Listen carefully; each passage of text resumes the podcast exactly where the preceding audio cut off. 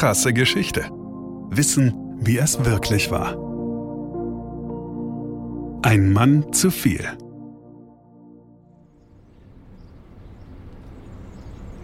Auf den Straßen von Vaduz weinen die Frauen. Die Stimmung ist gedrückt. Fast unheimlich still ist es. Alles Lachen ist erstorben. Es ist Krieg und das winzige Fürstentum muss mitmachen.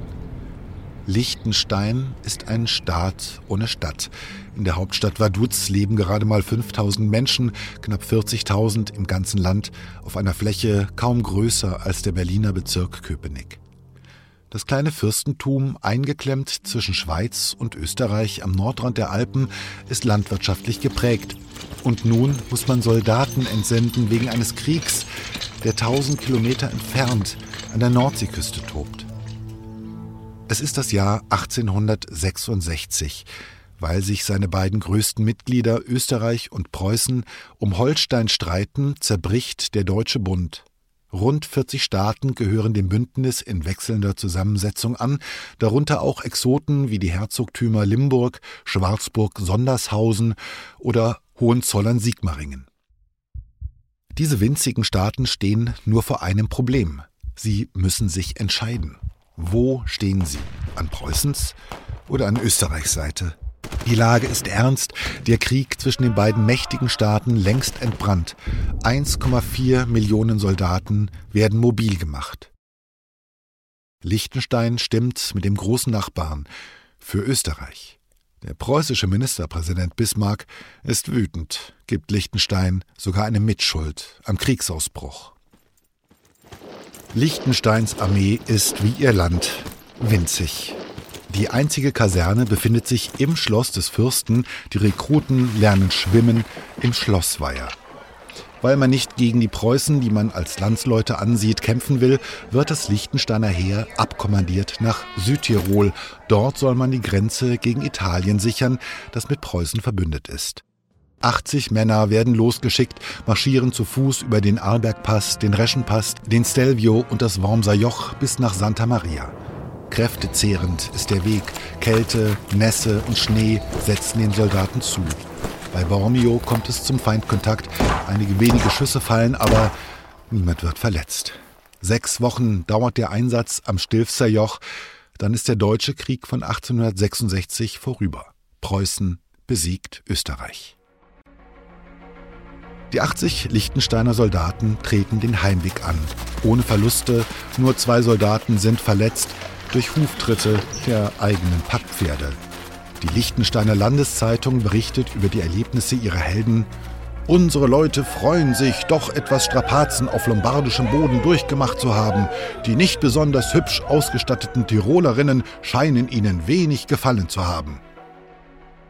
Die Rückkehr der 80 Kriegshelden gerät zum Triumphzug. Bereits im Örtchen Nendeln am flachen Hangfuß des Dreischwestern-Massivs ganz im Osten des Landes werden die stolzen Heimkehrer auf der Straße gefeiert. Die Erleichterung ist groß, dass alle 80 Soldaten ohne Verluste in die Heimat zurückkehren können. Aber Moment mal. Wieso 80? Die da zurückkehren sind doch eins, zwei, drei, vier, fünf. Einer mehr. 81.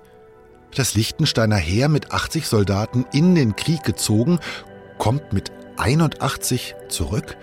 Wie ist das möglich?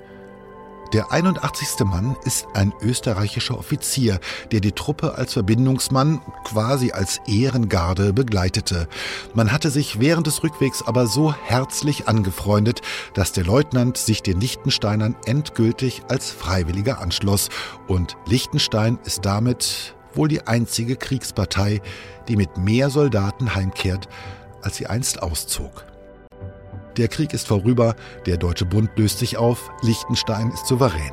Die Armee wird aufgelöst, die Soldaten beurlaubt, man kann das Geld sinnvoller ausgeben, entscheidet der 26-jährige Fürst Johann II. Ob man in Preußen noch immer sauer auf Liechtenstein ist? 1890, mehr als 20 Jahre später, klopft der Fürst vorsichtig an, ob denn wirklich Frieden herrsche. Die beruhigende Antwort aus Berlin: Gewiss, alles andere ist eine Fabel.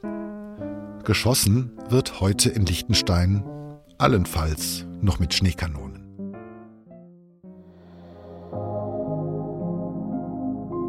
Krasse Geschichte ist eine Produktion von Krane und Rabe im Auftrag von RTL Plus Musik. Autor Christoph Azone. Gesprochen von Christoph Azone. Produktion, Redaktion und Regie Christoph Azone, Denise Köppen, Katrin Rath, Ina Wagler, Sabrina Gottschild-Vetter und Markus Krane. Ton und Schnitt Benjamin Sammer, Lukas Wieland, Jean Leclerc, Axel Rabe und Markus Krane. Falls es euch gefallen hat und ihr keine weiteren Folgen verpassen wollt, freuen wir uns, wenn ihr diesen Podcast abonniert und weiterempfehlt. Danke fürs Zuhören. Bis zum nächsten Mal.